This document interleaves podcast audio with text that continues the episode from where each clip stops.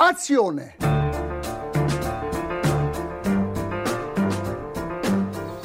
Euh, J'aurais un petit mot à dire sur ce film, mais pas maintenant. Il n'y a vraiment pas de quoi à rire. hein. C'est vraiment un lavé, ce film. Vous voyez, c'est toi qui le bouleversifié. Vous ne trouvez pas ce film formidable? Moi, si.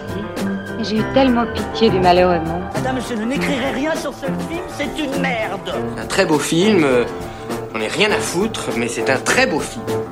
On vit une époque formidable, Michel. Absolument. Tous les jours, on en a plein les yeux. C'est là. Bonjour, bonsoir à toutes et à tous. Euh, Vous écoutez Le Comptoir du Cinéma, votre émission d'actualité cinématographique uniquement sur Transistor. Et ce soir, ici au studio de Transistor, une équipe enrichie de nouvelles voix, puisqu'on a le grand plaisir d'accueillir Claire, Clémence et Cassien, en plus de notre très cher Nathan. Bonsoir à tous les quatre. Bonsoir. On est, on est ensemble euh, aujourd'hui pour parler d'abord de la projection mardi dernier à l'ENS du film Annie Colère, puis pour débattre du nouveau film de Cédric Kahn, Making of, euh, vaste programme. Alors euh, aussi, ne tardons plus et lançons-nous. Mardi dernier, l'ENS de Lyon et ENS Éditions, autour de la parution du livre de Lucille Ruot, Le spéculum, la canule et le miroir, ont invité la cinéaste Blandine Lenoir, réalisatrice d'Annie Colère, sortie fin 2022, une rencontre événement à laquelle Claire, tu t'es rendue. Oui, tout à fait. Donc j'étais à cette euh, rencontre entre donc Bl- Blandine Lenoir et Lucie Renaud. Euh, donc, pour faire un simple résumé rapide, donc le livre euh, de, de cette sociologue qui s'est concentrée donc sur l'histoire des sciences retrace donc tout- toute la socio-histoire euh, des mouvements donc pour la liberté de l'avortement et de la contraception, donc les MLAC, euh, qui étaient dits euh, dissidents de 1972 à 1984. Euh, donc certains ont poursuivi après la loi Veil de 1975 avec donc au cœur de son fonctionnement ce principe de pratiquer des avortements illégaux mais aux yeux de tous. Et c'est là-dessus que se base donc ce film de Blandine Lenoir qui suit donc le parcours d'Annie, qui est une ouvrière, mère de deux enfants, euh, et qui donc est euh, enceinte et souhaite avorter, et qui d'ailleurs va être plus ou moins soutenue par, euh, par son mari. Donc elle est accueillie par ce mouvement qui est unique et qui est vraiment fondé sur cette aide concrète aux femmes avec donc ce partage des savoirs et tout ce soutien émotionnel et matériel qui est essentiel pour les MLAC. Il faut d'ailleurs préciser que pour beaucoup de MLAC, c'est les médecins en fait qui pratiquent les avortements, qui sont donc une garantie du bon déroulé, euh, et ça va être le cas dans celui d'Annie. Donc à la suite d'événements, elle va finalement euh, bah, rentrer justement dans cette bataille pour l'adoption de la loi, euh, et il va trouver un, nouveau sens à sa vie en fait. Et donc le film retrace tout ce parcours initiatique assez émouvant et, instructif d'une femme qui est considérée comme banale pour, euh, bah voilà, pour les, dans les années euh, 70. Euh, et en fait, pour tout vous dire, j'ai été assez agréablement surprise parce que je pensais rester juste pour la rencontre, parce que ce qui m'intéressait de voir, c'est comment, justement, euh, voilà, à la fois Blandine Lenoir et Lucie Renaud avaient construit main dans la main cette fiction à partir de réalités historiques qui sont assez sensibles, euh, puisque donc beaucoup de témoins sont encore parmi nous. Euh, et j'avais un peu peur d'un film trop dialectique, trop historique, euh, dedans qu'il n'avait pas beaucoup de budget, donc pour faire une belle reconstitution, c'était un peu compliqué, euh, avec donc voilà tous les stéréotypes du discours militant un peu caricaturé. Et finalement, c'est un film qui est très tendre, qui joue justement sur, sur cette tension qui est, qui est assez intéressante entre euh, la fierté de voir des femmes se battre justement pour un droit euh, fondamental, pour ce bon accompagnement, pour ce suivi qui est vraiment individuel et complet, et euh, bah, finalement cette colère qui peut être la nôtre, qui peut être liée vers justement à l'actualité par exemple, mais aussi la leur à cette réalité historique. Puisque donc le film qui, est plutôt optimiste ne cache pas que la loi Veil soit une loi bah voilà, de rétablissement de l'ordre social par exemple. Euh, donc c'est vraiment ce sentiment de cohésion et de communauté euh, qui, ressort du film. Et alors, euh, je voulais quand même préciser que c'est une impression qui est sûrement accentuée par le fait que le film a été encadré par le débat avec ces deux femmes qui ont été par ailleurs très sympathiques et qui nous ont raconté plein d'anecdotes.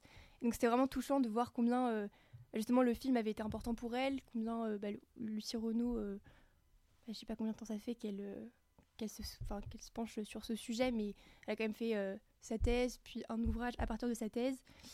Donc c'était vraiment une espèce d'ambiance enfin, générale de sororité, avec beaucoup de gens qui ont été très touchés. Il y a eu pas mal de témoignages dans le public, certains qui ont même pleuré. Voilà, et je pense que ça a quand même joué sur, euh, sur la réception du film. Mais pour parler un peu du film euh, plus précisément, je voulais vraiment pointer du doigt toute cette tendresse et cet optimisme bah voilà, que le film met en avant, parce que c'est assez rare finalement quand on parle d'avortement, et que là c'était vraiment une vision de l'avortement qui était plus humain et qui était absolument pas sordide comme on peut bah voilà, l'imaginer généralement, avec surtout cette idée d'une lutte organisée en communauté et, et, cette idée de, d'une lutte qui est illégale mais pas clandestine, avec donc une forme de liberté qui était un peu sereine, avec euh, bah voilà, cet espoir de faire plier le gouvernement, et d'ailleurs ça va marcher. Euh, que finalement l'urgence elle est dans cette exigence de pouvoir aider tout le monde et de la même façon que ce soit des femmes riches ou non. Euh, et donc dans le fait de manquer de main parce que beaucoup de femmes arrivent finalement toquer à la porte. Et donc c'est presque l'avortement comme une fierté. En tout cas le fait de pouvoir faire des avortements devient une véritable fierté. Euh, et donc cette volonté de rétablir un statut digne, euh, digne à l'avortement, euh, qui est visible autant du point de vue de l'histoire, mais aussi dans le traitement voilà, de l'avortement à l'image, qui, qui, veut s'éloigner de la mort, du sordide, même si c'est une réalité qui est absolument pas niée et le nombre de morts, par exemple, va être rappelé régulièrement. mais il y a ce côté voilà, chaleureux.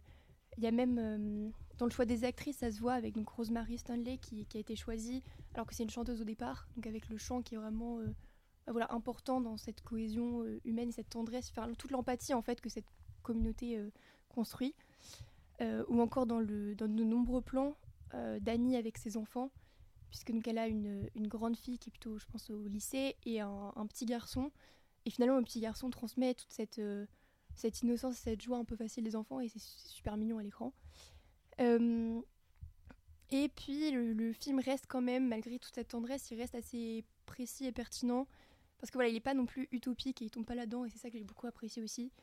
Euh, parce qu'il y a des petits éléments qui rappellent que c'est pas toujours tout rose, que voilà, aucun, enfin ouais, pratiquement aucun personnage est aveuglé par euh, par ce but précis de uniquement rendre l'avortement légal. C'est vraiment un, but beaucoup plus plus long terme qui est voulu. Euh, avec euh, voilà cette loi Veil qui est vécue en demi-teinte, donc une nuance qui est très agréable, je trouve, euh, en tant que spectatrice. Euh, il y a aussi voilà, plein d'éléments comme la lutte, par exemple, entre la lutte de pouvoir qu'il va y avoir avec les médecins, parce qu'en fait, il y a toute une un fil narratif qui se construit autour de cette question de est-ce que les infirmières ou même les, les membres du MLA qui ont été formés, est-ce qu'elles peuvent procéder à des avortements euh, et c'est une question qui est délicate parce que finalement, un accident, ça pouvait mettre en danger euh, tout, le, tout le mouvement. Euh, donc voilà, tout plein de, nuances qu'on peut voir, qui est également dans le, dans le soutien ou dans l'absence du soutien du mari, enfin bon bref. donc voilà, quelque chose d'assez... une tendresse qui reste très juste et qui est, très agréable.